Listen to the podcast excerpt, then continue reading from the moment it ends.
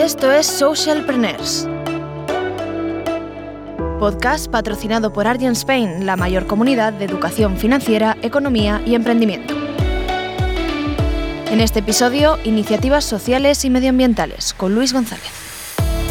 Bienvenidos a em, Socialpreneurs, el podcast en el que hablamos de empresas sociales, personas que están cambiando el mundo y hablamos de cómo puedes cambiar el mundo tú, empezando por ti mismo.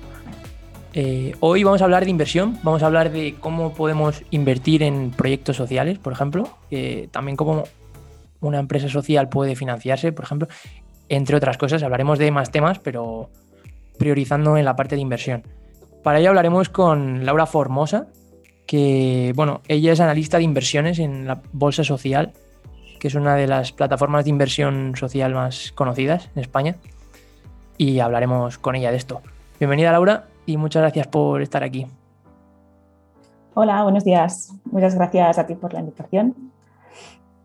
Bueno, lo primero, para empezar un poco a contextualizar, te quería preguntar cómo puede una iniciativa social, vamos a empezar por iniciativas, cómo puede cualquier iniciativa, nosotros de hecho, por ejemplo, financiarse, ¿no? ¿Qué maneras tiene de financiar un proyecto social? No sé si... Vale, sí, a ver, yo creo que primero es un poco em, definir la fase en la que está un proyecto, pero bueno, yo entiendo que sería un proyecto ¿no? cuando está empezando. Entonces, en esta fase normalmente lo que se suele hacer es mm, intentar recaudar financiación de lo más fácil, entre comillas, por eso en general se habla de las tres Fs, Family, Friends and Fans. Y si no, pues bueno, o sea, es lo que decimos, ¿no? Em, intentar como conseguirlo por los círculos fáciles. Aparte de esto, em, es verdad que cada vez hay más iniciativas del estilo incubadoras y aceleradoras, la que muchas de las cuales también incluyen una parte de financiación al finalizarse. Em, y bueno, y también hay eh, pues algunas ayudas públicas como subvenciones, eh, préstamos en ISA, por ejemplo, que son muy interesantes para empresas cuando están empezando, aunque sí que necesitan también una ampliación de capital previa a ello. Y bueno, y luego ya pasamos normalmente después de esa primera ronda más cercana em, a una fase de, de, inversores más profesionales, ¿no? como business angels, que son inversores particulares que en general pues ya tienen bastante experiencia en el mundo de la inversión y que les gusta apoyar en estas fases iniciales. ¿no? Normalmente son inversores que por lo que sea tienen eh, experiencia o especial interés en un sector y la verdad es que es normalmente súper interesante y muy potente para los equipos que están empezando. ¿no? Les proveen de contactos, mm, enfoques y, bueno, la verdad es que es muy interesante. Es normalmente cómo se consigue la financiación en, estas fases más iniciales. Y luego ya es verdad que cuando a medida que se van avanzando también se pueden tocar las puertas de fondos de impacto social o fondos más al uso, pero bueno, esto ya yo creo que es para, para, para una fase un poco más avanzada, una vez ya se ha consolidado el proyecto.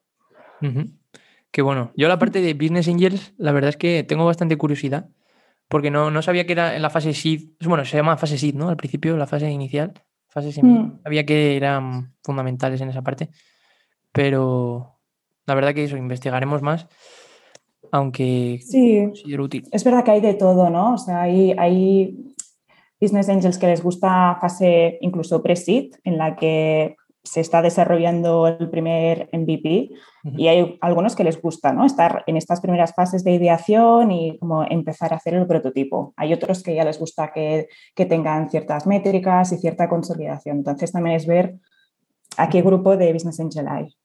Y bueno, y luego también para conectar, eh, nosotros eh, desde el crowdfunding también, ¿no? que es como una manera de, de, englobar a potenciales business angels o inversores particulares que están empezando a, no sé, como buscar otras vías de inversión y, bueno, al final apoyar este tipo de proyectos también resulta interesante. O sea, entonces, básicamente el crowdfunding es... Bueno, ¿puedes explicarnos ese concepto que acabas de mencionar un poco más para aquellos que no lo entiendan? Sí, a ver, el crowdfunding es eh, financiación participativa. Es decir, un grupo de personas eh, financian a un proyecto. Entonces, dentro del crowdfunding hay distintos tipos. Hay el crowdfunding de inversión, en el que es eh, invertir en pequeñas cantidades en un proyecto y te conviertes en accionista muy minoritario. Luego también hay el crowdfunding de donación, en el que tú donas pues, pequeñas cantidades para apoyar un proyecto, eh, de recompensa, en el que como financias también un prototipo para que se pueda realizar, como yo que sé, unos libros, una película, etc. Em, y luego también está el crowdfunding de préstamos, que es más o menos como de inversión, pero en lugar de convertir, en lugar de ser em, invertir en acciones, inviertes en una parte de un pequeño préstamo. Qué curioso. Bueno, ahora te preguntaré qué tipos de crowdfunding hacéis en la bolsa. Que básicamente lo que quiero saber es eso, ¿qué es la bolsa social para aquellos que no lo conozcan y cómo surgió? Vale, sí, a ver, la, Bolsa Social em, es principalmente una plataforma de equity crowdfunding enfocada en empresas sociales en fases iniciales. Em, equity crowdfunding es lo que estaba comentando antes de crowdfunding de inversión, es decir, eh, los inversores, las personas que participan en nuestra plataforma se acaban convirtiendo en eh, accionistas minoritarios. Em, empezamos pues creando ¿no? este vehículo de inversión porque nos parecía que era lo que tenía más sentido en 2015 cuando, cuando se fundó la Bolsa Social, porque era un momento en que, bueno, había, es verdad que habían como menos ayudas en el mundo del emprendimiento social, además también la inversión de impacto tampoco se conocía tanto, ¿no? Entonces, eh, se vio ¿no? que bueno, se pensó que era como un poco la herramienta ideal en ese momento para apoyar en esas fases donde se dice en el mundo que es el valle de la muerte, ¿no? Como el momento en que es difícil ¿no? mostrar el potencial de un producto cuando tienes pocas métricas y, bueno, es verdad que te encuentras en ese punto, ¿no? En que hay muchos inversores que quieren más métricas y hay, hay pocos que, que son capaces o que que apuestan por proyectos que están, están empezando. Entonces, por eso se empezó ahí. Em, aparte de esto, o sea, nosotros es verdad que tenemos como una visión un poco más global eh, en el sentido de que no nos queremos quedar solo en una plataforma de equity crowdfunding. ¿no? Ahora mismo estamos desarrollando otros productos eh, financieros. También apoyamos a las empresas en la búsqueda de financiación pública o, o inversión privada cuando ya están preparando siguientes rondas, ¿no? Por ejemplo, una vez primero hacen una, una, campaña con nosotros en la plataforma y luego ya para las siguientes o para continuar creciendo, pues también les acompañamos, ¿no? También como para, para fortalecer el ecosistema o la cartera que tenemos. Em, y nada, en este sentido, en marzo también del año pasado lanzamos el Fondo Bolsa Social, que es un fondo de inversión de impacto, para, para continuar apoyando. ¿no? Es como poco a poco ir como creando distintos vehículos para apoyar al emprendimiento social en distintas fases. Y bueno, el Fondo Bolsa Social eh, tiene una parte de inversión en empresas SID, pero también sobre todo en crecimiento para, para, bueno, también, como te decía, dar soluciones a distintas empresas en distintas fases. O sea, que cumple la, función, la otra función, ¿no? Tenéis por un lado la plataforma y por el otro la parte de invertir. Sí, sí, sí. Y nada, y poco a poco habrá también, bueno, ya, mm, ya veréis más novedades dentro de poco. Genial, siempre es bueno. Y si yo, por ejemplo, soy un inversor que me apetece invertir en un proyecto social, eh, ¿cómo puedo hacerlo y, cómo, y qué puedo ganar a cambio? Porque al final es un poco, la gente, es un sector nuevo, ¿no? Y la gente igual tiene más miedo, como decías. Claro. Perdón. Sí, a ver, nosotros lo que queremos em, fomentar es em, la idea que es inversión de impacto, ¿no? O sea, separándonos un poco del mundo de la filantropía o venture, venture philanthropy. En este sentido, sí que nosotros, nosotros em, lo que, o sea, obviamente, cuando analizamos a los proyectos, pues también analizamos pues, una posible rentabilidad para los inversores, pero es verdad que, tenemos un poco distintos tipos de inversores, ¿no? Hay algunos que sí que se enfocan más en la parte del proyecto en sí, apoyar al, proyecto de impacto social y solo con el impacto que está realizando ya es suficiente. Y hay otros que, también buscan la rentabilidad como, como buscarían con cualquier otra inversión. Entonces, obviamente, como en todo, pues hay ¿no? como una gráfica en distintos perfiles de inversores. Entonces, em, ahora mismo con esa herramienta que te comentaba de equity, sí que la rentabilidad, digamos, financiera, sí que es un poco ambigua entre comillas, ¿no? O sea, normalmente la salida que se da en este tipo de proyectos es a los 4 o 5 años cuando pues, se hace otra ronda normalmente o cuando se hace como alguna operación en la que los inversores que invierten en el año cero pues reciben una rentabilidad a los X años, normalmente 4 o 5. Pero claro, es verdad que este, el porcentaje de empresas que, que realmente consiguen esta rentabilidad es es bastante baja normalmente, porque claro, por eso se llama también capital riesgo, ¿no? Que te arriesgas, apuestas a este tipo de proyectos sobre todo además siendo de impacto, a veces es aún más difícil, ¿no? Porque tienen que cumplir como estándares más rigurosos y bueno, a veces es un poco complicado, pero, pero bueno, solo, o sea, si buscas rentabilidad, ya te digo que hay algunos que, bueno, hay de todo, ¿no? Pero nosotros siempre pues fomentamos el hecho de también buscarla porque no hacemos donaciones, sino inversión.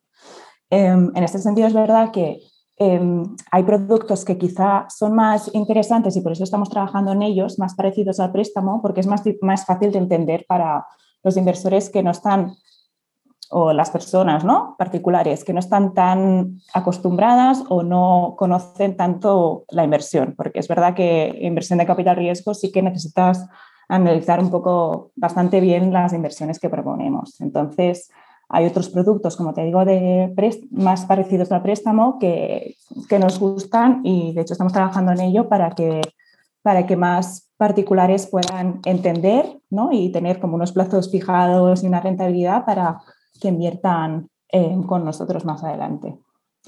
Y bueno, básicamente sí, lo que se necesita es, em, si inviertes menos de 3.000, ahora mismo como está la legislación, Em, me parece que no necesitas nada especial, ahora espero no equivocarme, pero bueno. Em, y si sí que inviertes más de 3.000, sí que necesitas acreditarte. Em, y esto significa hacer como una especie de test una especie de como examen en el cual demuestras que sí que entiendes o que tienes un conocimiento básico de, de inversión o de finanzas para que bueno, pues no puedas perder el dinero, entre comillas, fácilmente, ¿no? para, y bueno, es verdad que cada vez hay más regulación en este sentido. Eh, en un par de años vamos a, todas las plataformas de crowdfunding de Europa están, ya nos estamos empezando a adaptar a una regulación que se acaba de aprobar y bueno, iba un poco bastante enfocada en, en proteger a los inversores, ¿no? Como dar aún más información, y bueno, estamos un poco en ello, pero bueno, queda, queda, tenemos margen para adaptarnos. ¿Y qué opinas? De, ¿Va a ser más complicado con esa nueva financiación, con esa nueva legislación? Bueno, no, creo que más complicado, pero sí que se enfoca sobre todo a, a, dar como más advertencias de riesgo, ¿no? Y que también entiendo y creo que es normal porque al final, sobre todo desde la equity crowdfunding, sí que que, son proyectos que están empezando, ¿no? No es como invertir, en, en, bolsa, por ejemplo, que, que, tú tienes toda la información, ya tienes como cierta validez, entre comillas. Estos son proyectos que quizá llevan dos años o año y medio y, y bueno, que tienes que creer mucho en el equipo, en la apuesta, en el valor diferencial y, y, claro, hay una parte subjetiva súper grande. También lo hace, por eso, mucho más interesante. Y a mí me encanta el capital riesgo, pero bueno, también hay que tener en cuenta que, que nada, que es más arriesgado. Por eso también las rentabilidades son enormes cuando sale bien, pero hay el riesgo de que, de que se quede un poco en stand-by o que no salga bien.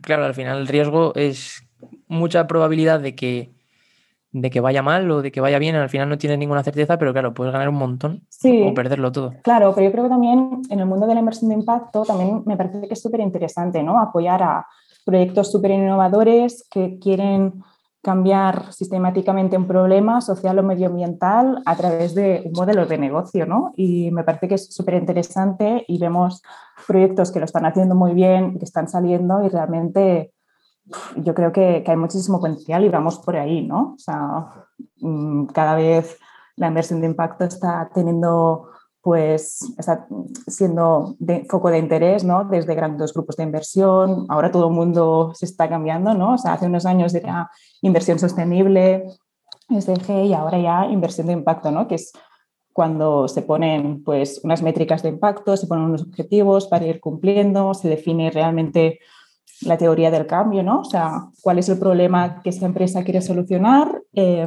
y nada, y sobre todo muy importante medir, ¿no? O sea, cómo realmente estoy cambiando este problema, ¿no? O cómo estoy mejorando la vida de X grupo, mm, no sé.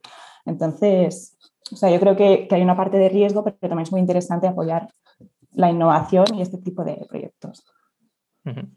De hecho, hay un máster aquí en Madrid, en la Autónoma, de inversión de impacto, que lo hemos conocido hace poco. O sea, que el mundo, este mundo ya empieza a avanzar. Sí, y sí, sí. hablando de estos proyectos, bueno, nos has explicado un poco, ¿no? Eh, en general proyectos, pero cuéntanos un proyecto concreto para, para que veamos cómo funciona realmente esto de la inversión social, ¿no? De empresas sociales en la bolsa social. Pues vale, si quieres, bueno, vemos muchos, muchos ejemplos, pero ahora, por ejemplo, que se me viene a la cabeza y creo que muestra bastante la idea de impacto es eh, Tucubi, que es un software, sobre todo, bueno, tanto para hospitales o empresas de, de atención domiciliaria, en el que al final lo que hace es eh, poder eh, conseguir como un seguimiento mucho más personalizado y continuo en el tiempo de personas mayores o de personas que tengan pues cierta enfermedad y que necesite un seguimiento muy exhaustivo y al final es verdad que esto ahora mismo es un trabajo que hacen sobre todo eh, desde el apartado de enfermería, ¿no? Y hay veces que hay tanta cantidad de, de, personas atendidas que no da tiempo a hacer un buen seguimiento. Entonces lo que hacen es, eh, al final es el reconocimiento de voz, o sea, es la máquina, entre comillas, que hace este seguimiento,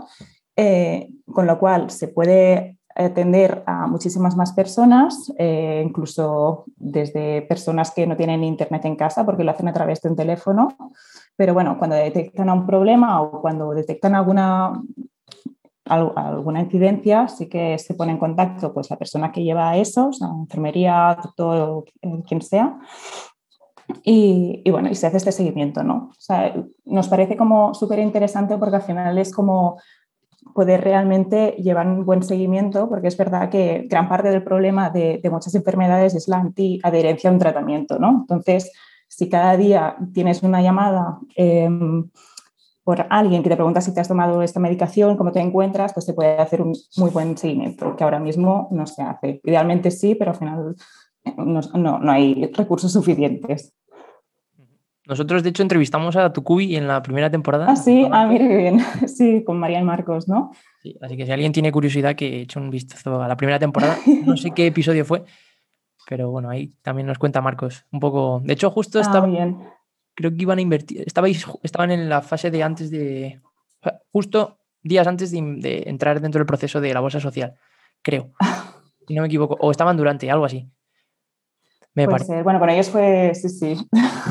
Fue un caso un poco excepcional, pero sí, la verdad es que muy bien, estamos muy contentos. Y otra pregunta, ¿cómo ves tú, ahora que estamos diciendo que está avanzando todo ese sector, ¿cómo ves tú el futuro de la inversión de impacto y también un poco en relación el futuro de estas empresas, cómo van a buscar financiación, las empresas sociales en el futuro? Eh, a ver, yo como te decía, creo que, que cada vez eh, la inversión de impacto está generando más interés y realmente cada vez hay más recursos hacia ello, aunque también es verdad que, que, hay que tener un poco de cuidado, ¿no? Como de cumplir realmente esos estándares y, y ver realmente que las cosas se hagan bien. Ahora, por ejemplo, se está empezando, bueno, ya hace tiempo que se habla del greenwashing, pues ahora se está empezando a hablar del impact washing, ¿no? De realmente apoyar a, a proyectos que, que, tengan como esta visión de cambio social, pero y también de hacer inversiones de manera rigurosa como pide el impacto, que es básicamente pues medir, ¿no? O sea, tener como una medición rigurosa del impacto y, lo que te comentaba antes, ¿no? De, de, para poder calcular bien cómo, cómo, se está cambiando un sistema, cómo se está cambiando o mejorando eh, un problema social o medioambiental. Entonces, sí, yo creo que cada vez será más fácil. De hecho, cada vez hay más fondos de inversión. Mm, los, desde el, la parte de Business Angels, pues también hay muchos que, que les interesa eh, los proyectos de impacto y al final, si es un proyecto bueno, ¿no? que a nivel financiero tiene mucho sentido y además está mejorando de alguna manera mm, vidas de personas o está pues intentando reducir un problema medioambiental o lo que sea, pues obviamente a todo el mundo le gusta, ¿no? Es muy atractivo, pero hay que hacerlo bien. Qué bueno. Pues yo creo que sí, que va a avanzar bastante este sector y de hecho lo está haciendo. Y ahora con el coronavirus que está todo cambiando tan rápido. Sí, totalmente. Sí, sí. Yo creo que también, o sea, el coronavirus nos ha, nos ha puesto un poco de patas arriba en todos los sentidos, pero yo creo que sobre todo esto, ¿no? De realmente ver cómo estamos haciendo las cosas y nos está empujando para, para ya cambiarlas. O sea, es que en todos los sentidos. Entonces, no sé, yo la verdad es que estoy, estoy optimista y contenta en este sentido porque es verdad que cada vez hay más interés y no solo por parte de los fondos de inversión que te comentaba, eh, incluso muchísimas grandes corporaciones también, tanto desde la parte de RSC como de incluso inversión en Venture Corporate que se dice, pues también tienen muchísimo interés en apoyar este tipo de proyectos, ¿no? Y no creo que solo sea para cambiar la imagen, sino también porque creen que es muy interesante esa innovación que viene desde proyectos pequeños, porque claro, es como, ¿no? Y después ya que se vaya adaptando a las grandes empresas. Entonces, no sé, yo la verdad es que veo que cada vez hay más y incluso tendría, obviamente, pues muchísimas iniciativas públicas. Eh, también hay, pues, muchas fundaciones que están empezando a, a, cambiar un poco y a trasladarse al mundo de la inversión de impacto, ¿no? Como idea de, pues, apoyar a proyectos no solo ONGs, sino proyectos que también tengan como este cambio ¿no? de dimensión y de, de innovación de, de, cambio social. O sea que, no sé, yo la verdad es que, que yo lo veo bien. o sea, es un poco idealista, pero es verdad que, que, bueno, sí que, sí que noto cambios. Yo creo que, que sí, que este tiempo a todos nos está ayudando a reflexionar, para bien o para mal. Y muchas empresas, pues eso, han reflexionado un poco su, su, su actividad en el mundo y cómo pueden cambiarla y mejorarla. Y bueno, esperemos eso, que, sí, que todo vaya a mejor. Y, y, luego, para cambiando de tema, tú al final estás rodeada de emprendedores y, y, siempre, bueno, siempre nos gusta hacer esta pregunta de los aprendizajes. Y en este, en, este caso, ¿qué sería? ¿Qué, ¿Qué, has aprendido tú? ¿Algún aprendizaje grande de haber trabajado en un entorno de emprendedores que te, que te han contagiado, por así decirlo?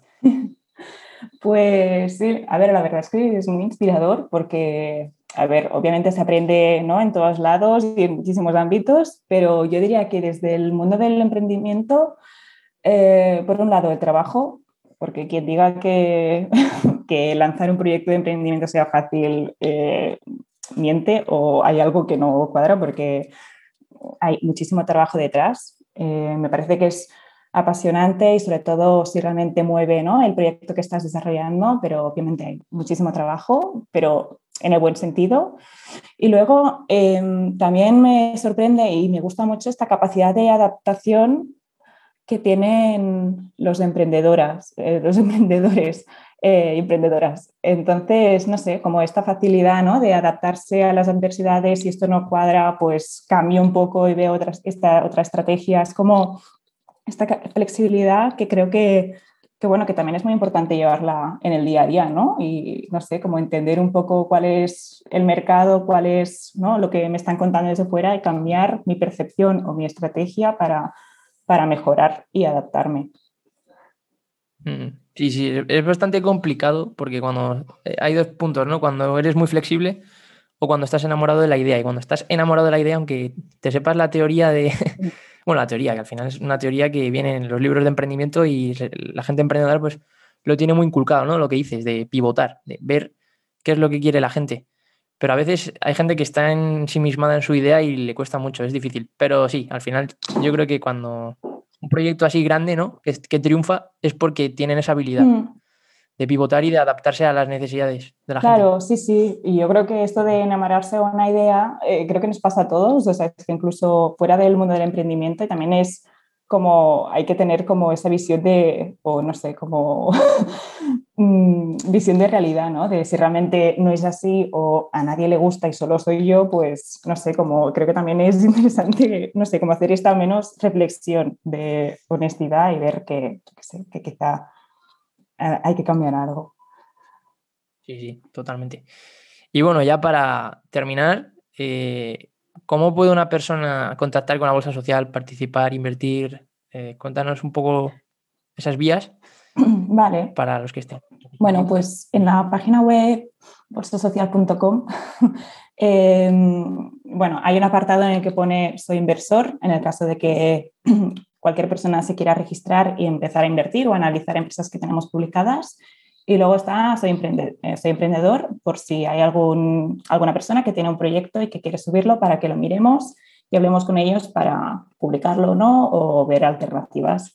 Em, y ya está. Y luego, pues el correo informativo es contacto arroba bolsasocial.com para cualquier duda. Y ya está. Y si no, pues yo también estoy en LinkedIn, así que no sé, tengo bastante disponibilidad.